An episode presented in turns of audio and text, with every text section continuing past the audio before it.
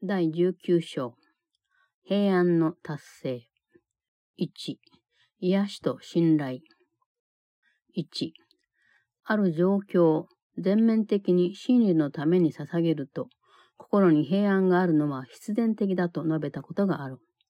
心は平安だということから判断して、全身全霊を込めて打ち込んでいるものと思って差し支えないだろう。しかし信頼心がなければ絶対に平安は得られないとも述べておいた。なぜならその唯一の目標として真理に捧げられるものは、信頼心によって真理にもたらされるからである。こうした信頼心は関わりのある人たちみんなを含むことになるが、それはただそうすることでその状況を有意義に、また全体として見て取れるからだ。したがって誰もがみんな関わり合っていなければならない。そうでないと、あなたの信頼心は限られており、十分それに先進しているとは言えないのである。Chapter 19 The Attainment of Peace 1. Healing and Faith 1. We said before that when a situation has been dedicated wholly to truth, peace is inevitable. Its attainment is the criterion by which the wholeness of the dedication can be safely assumed. Yet we also said that peace without faith will never be attained, for what is dedicated to truth as its only goal is brought to truth by faith. This faith encompasses everyone involved for only thus the situation is perceived as meaningful and as a whole, and everyone must be involved in it, or else your faith is limited and your dedication incomplete. 2. 一つ一つの状況を正しく見て取れば、神の子を癒す好機となる。そして神の子が癒されるのは、あなたがその人を信頼し、精霊にその人のことは任せ、自分の自我がその人に要求することをことごとく取り消して、その人を解き放ったからである。かくしてあなたは、その人を自由だとみなすし、こうした洞察力による心臓を精霊も分かち合う。そして精霊は、それを分かち合うので、それを与えたことになり、こうしてあなたを通して癒すのである。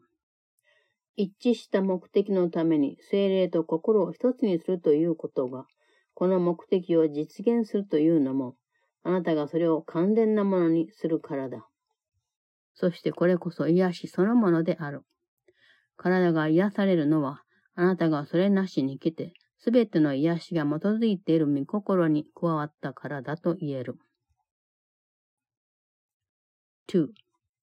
Every situation properly perceived, becomes an opportunity to heal the Son of God, and he is healed because you offered faith to him, giving him to the Holy Spirit and releasing him from every demand your ego would make of him.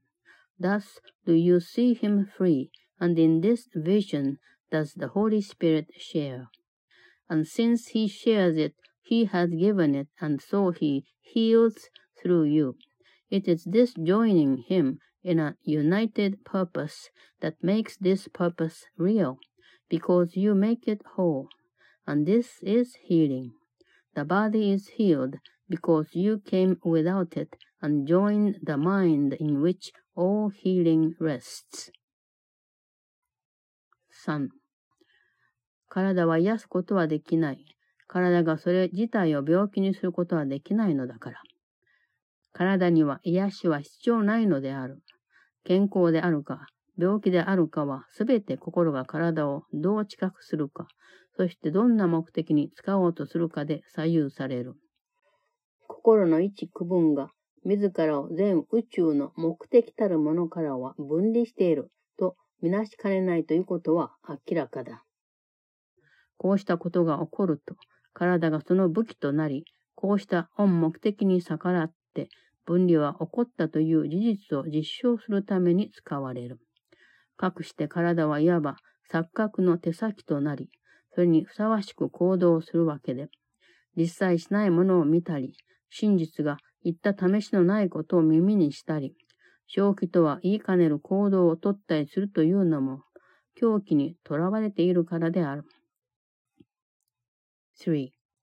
The body cannot heal because it cannot make itself sick. It needs no healing. Its health or sickness depends entirely on how the mind perceives it and the purpose that the mind would use it for.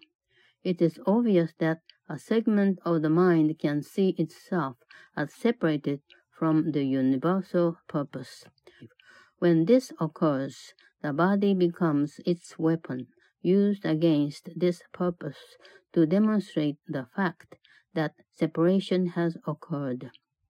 The body thus becomes the instrument of illusion, acting accordingly, seeing what is not there, hearing what truth has never said, and behaving insanely, being imprisoned by insanity.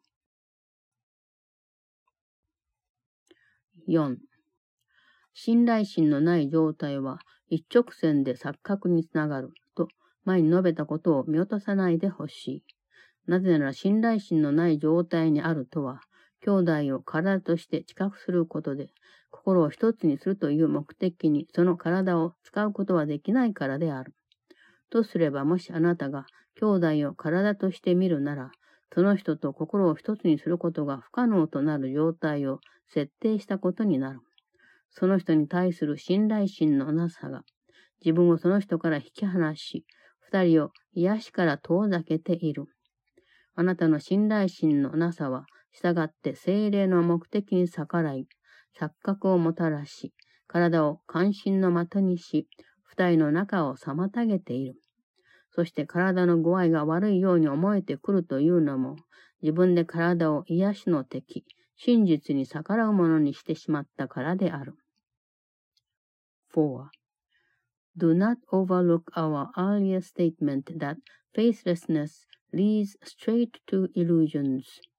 For faithlessness is the perception of a brother as a body, and the body cannot be used for purposes of union. If then you see your brother as a body, you have established a condition in which uniting with him becomes impossible. Your faithlessness to him has separated you from him and kept you both apart from being healed. Your faithlessness has thus opposed the Holy Spirit's purpose and brought illusions centered on the body to stand between you, and the body will seem to be sick, for you have made of it an enemy of healing and the opposite of truth. 5. 信頼するということは、信頼心のない状態の反対であるに違いないと気づくのは難しくはないはずだ。しかし、双方がどのように作用するかということは、たとえそれが双方の根本的な違いに直接従うにしても、あまりはっきりしていない。信頼心のない状態は、制限したり、攻撃したりしようとするのが常だが、信頼心はすべての制限を取り除き完全にしようとする。信頼心のない状態は破壊したり分離したりしようとし、信頼心は一つに結びつけて癒そうとする。信頼心のない状態は神の子とその恩創造主の間に錯覚を差し入れようとし、信頼心は両者間に生じるように思える障害をすべて取り除こうとする。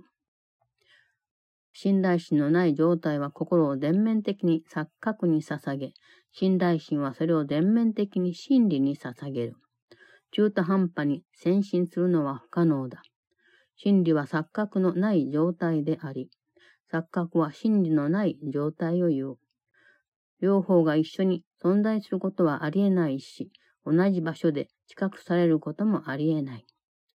両方に自分を捧げようとすると、永久に達成不可能な目標を定めることになるわけだが、それは目標の一つを体を使って求めようとし、体というものを攻撃することで実際を探し求めるための手段だと思うからである。もう一方は癒そうとするので、体ではなくて心を頼りにする。5. It cannot be difficult to realize that faith must be the opposite of faithlessness, yet the difference in how they operate is less apparent, though it follows directly from the fundamental difference in what they are. Faithlessness would always limit and attack. Faith would remove all limitations and make whole. Faithlessness would destroy and separate. Faith would unite and heal. Faithlessness would interpose illusions between the Son of God and his Creator. Faith would remove all obstacles that seem to rise between them. Faithlessness is wholly dedicated to illusions, faith wholly to truth. Partial dedication is impossible. Truth is the absence of illusion, illusion the absence of truth. Both cannot be together nor perceived in the same place. To dedicate yourself to both is to set up a goal forever impossible to attain, for part of it is sought through the body, thought of as a means for seeking out reality through attack. The other part would heal, and therefore calls upon the mind and not the body. 6. 癒しを必要とするのは心ではなくて体と妥協して信じるようになるのは必然的。というのも、こんな分割された目標が両方に同じような真実味を与えたからであるが、こうしたことが可能になるとすれば、それはもし心が体に限定され、その一つ一つは関連な姿に見えるが、関連性のない小さな部分に分割された場合だけだ。これが体を傷つけることはないが、心の中に妄想的な思考体系を保つことになるのは確かだろう。とすれば、ここにこそ癒しが必要とされている。そしてここにこそ確かに癒しはある。神は病気とかけ離れたところに癒しを与えたりなさらないし、病気があるはずのないところにその治療法を確立するようなこともなさらない。その二つは一緒にあり、それを一緒にあると見たとき、真理と錯覚の両方、それがあるに相違ない心の中に留めようとする試みは、どれも皆、錯覚に心を捧げているようなものだと気づくようになるし、それを真理へともたらした上で、どんな点においても、どんな風に見ても、真理とは全く和解できないものだと分かったら放棄することになる。6. The inevitable compromise is the belief that the body must be healed, and not the mind. For this divided goal has given both an equal reality, which could be possible only if the mind is limited to the body and divided into little parts of seeming wholeness, but without connection. This will not harm the body, but it will keep the delusional thought system in the mind. Here then is healing needed, and it is here that healing is. For God gave healing not apart from sickness, nor established remedy where sickness cannot be. They are together, and when they are seen together, all attempts to keep both truth and illusion in the mind, where both must be, are recognized as dedication to illusion, and given up when brought to truth, and seen as totally unreconcilable with truth in any respect or in any way. 7. 真理と錯覚には何の関連もない。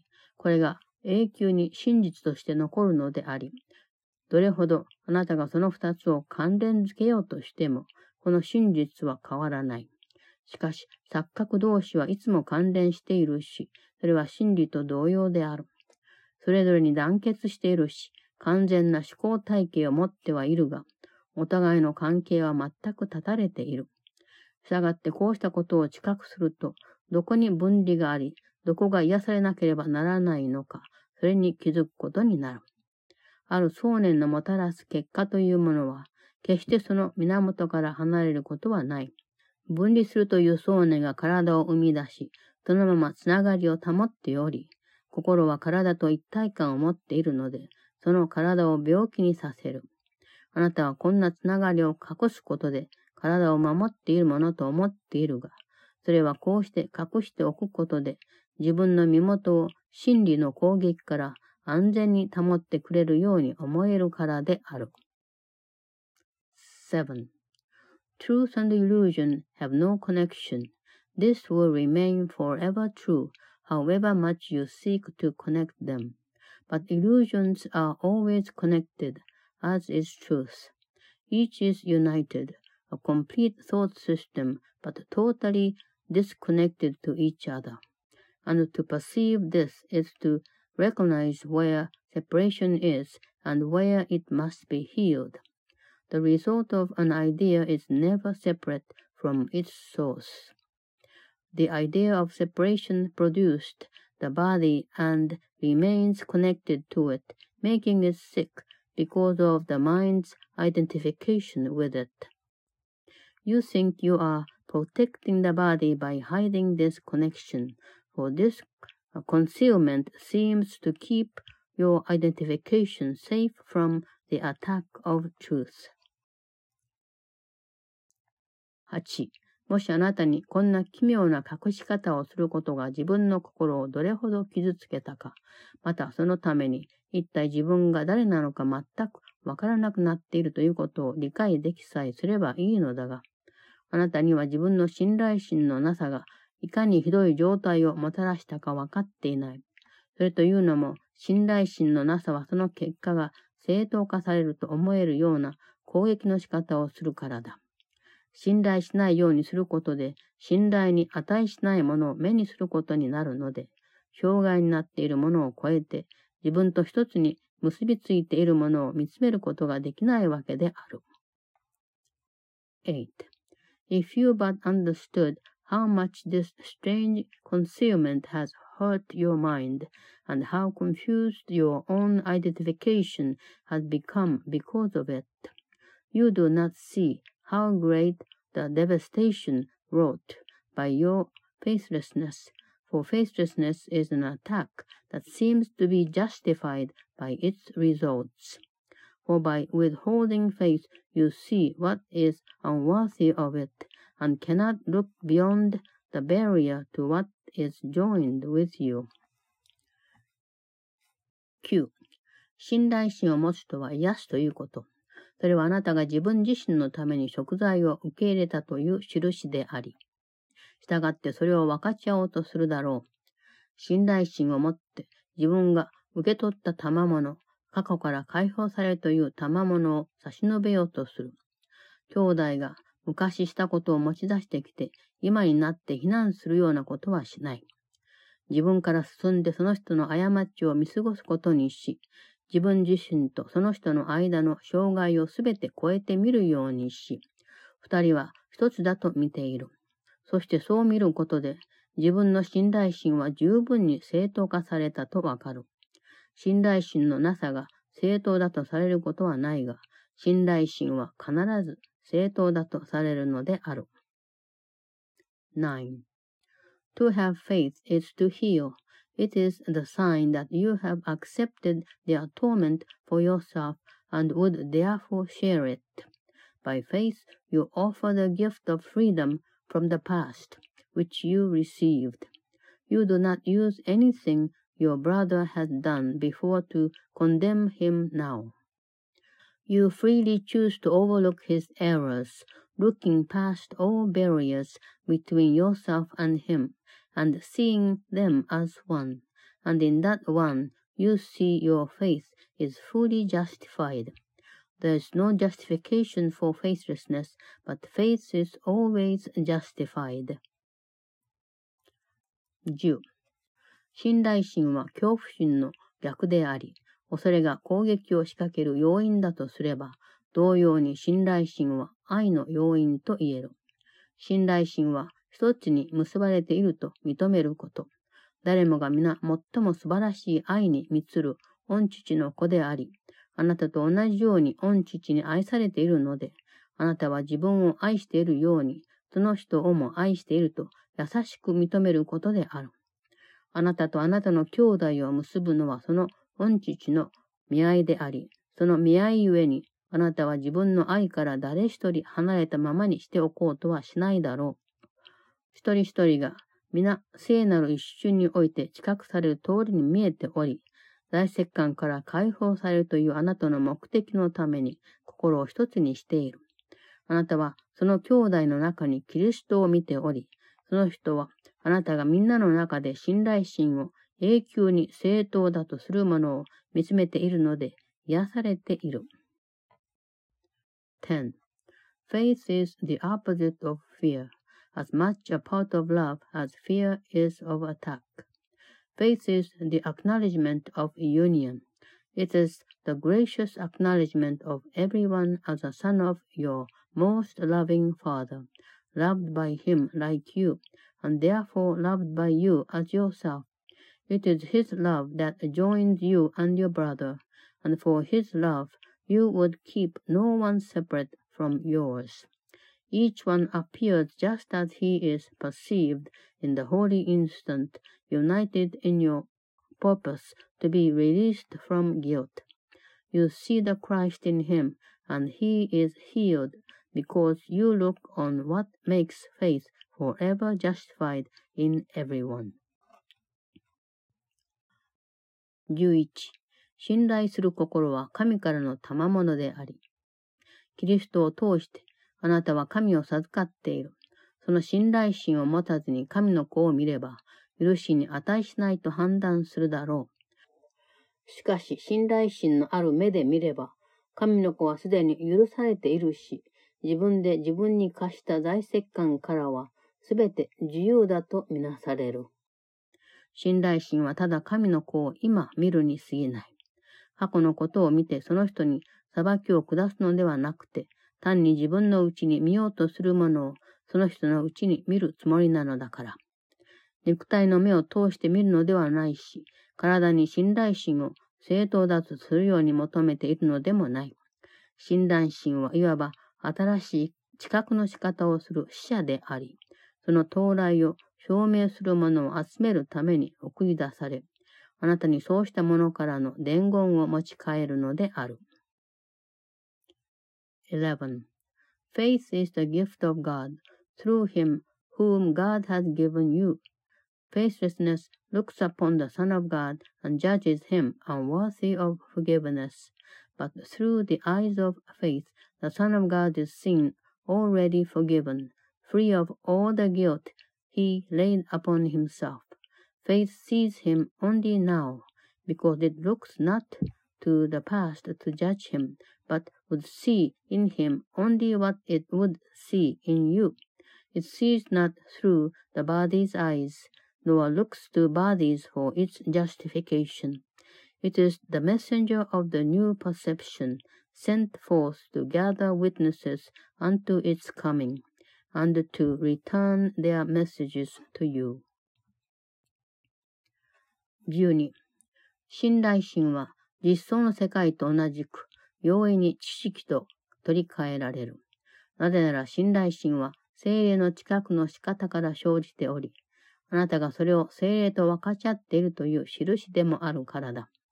信頼心は精霊を通じてあなたが神の子に差し伸べる贈り物であり、それを精霊にも御父にも本当に喜んでもらえる。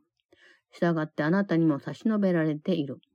あなたの聖なる関係は、その新たな目的とともに、あなたにそれを自分の兄弟に与えるようにと信頼心を差し伸べてくれる。あなたの信頼心のなさが二人を引き離してしまったので、あなたはその人の中に救いがあることに気づいていない。しかし、信頼心はあなたに見える神聖さ、つまり肉体の目ではなくて、あなたを一つにしたお方。あなたは一つに結ばれていると言える。そのお方の見方をすることで見えてくる神聖さの中で、あなたたちを結びつける。12. Faith is as easily exchanged for knowledge as is the real world. For faith arises from the Holy Spirit's perception and is the sign you share it with Him. Faith is a gift you offer to the Son of God through Him, and wholly acceptable to His Father as to Him, and therefore offered you. Your holy relationship with its new purpose offered you faith to give unto your brother. Your faithlessness had driven you and him apart and so you do not recognize salvation in him. Yet faith unites you in the holiness you see, not through the body's eyes, but in the sight of him who joined you, and in whom you are united. 13. 神の恩恵は体に与えられるのではなくて、心に与えられる。そしてそれを受け取った心は、直ちに体を超えて見つめ、それが癒されている聖なる場を見る。そこが恩恵の授けられた祭壇であり、その中に恩恵をとどまっている。では、兄弟に恩恵と祝福を差し伸べるがいい。あなたは、あなたたち二人のために恩恵が置かれているその同じ祭壇のそばに立っているのだから。そして一緒に恩恵によって癒してもらうことだ。そうすればあなたは信頼心で癒せるようになるかもしれない。13. Grace is not given to a body, but to a mind. And the mind that receives it looks instantly beyond the body and sees the holy place where it was healed. There is the altar where the grace was given, in which it stands. Do you then offer grace and blessing to your brother, for you stand at the same altar where grace was laid for both of you. And be you healed by grace together, that you may heal through faith.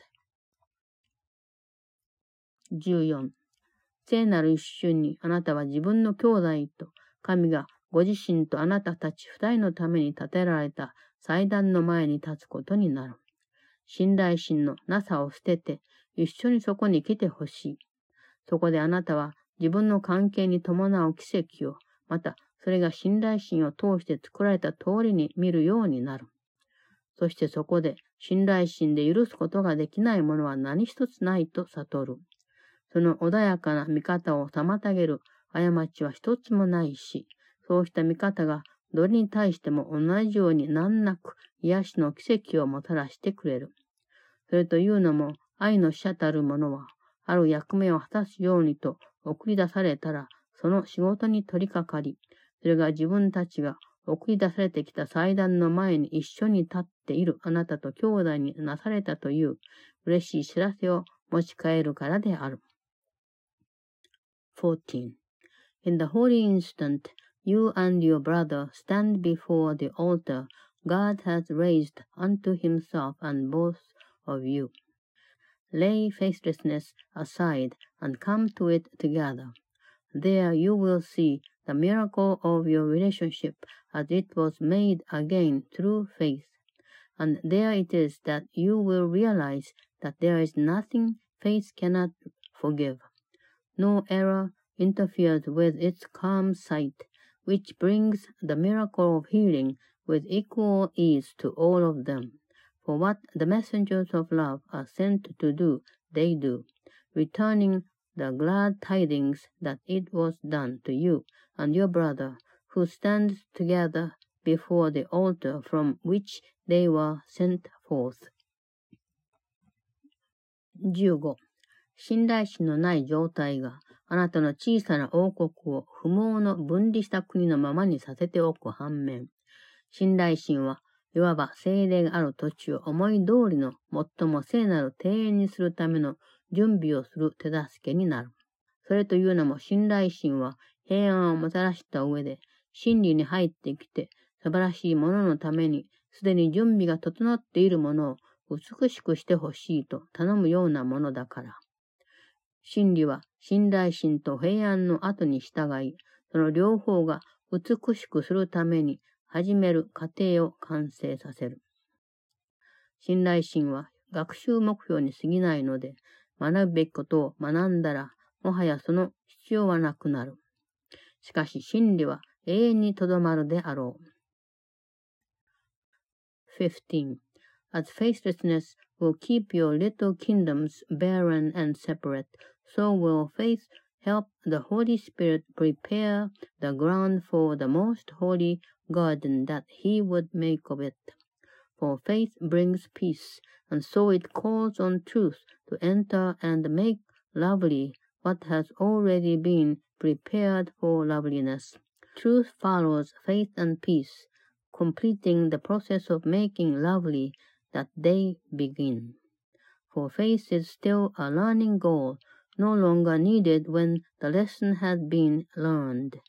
Yet truth will stay forever. 16. では永遠なるものに先進することにし、いかにしてそれを邪魔することなく、時間の奴隷にもしないようにできるかを学ぶことである。永遠なるものに対してやっていると思うことは、自分にしていることになるのだから。神に神の子として創造されたものは、自らの恩創造主と共にすべてのものの所有者であるから、何の奴隷でもないのだ。体を奴隷にすることはできるが、想念は自由であり、牢獄に閉じ込められたままにはなれないし、それを思いついた心以外には、どのようにも制限されることはない。なぜならその想念はその源と結びついており、その源たる心が監守になるか、それとも解放するものになるわけで、それは心が自らのためにどちらを目的として選ぶかにかかっているのである。16. Let then your dedication be to the eternal, and learn how not to interfere with it and make it slave to time.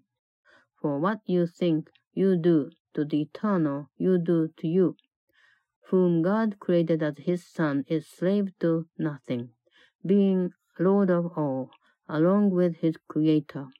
You can enslave a body, but an idea is free incapable of being kept in prison or limited in any way except by the mind that thought it, for it remains joined to its source, which is its jailer or its liberator, according to which it chooses as its purpose for itself.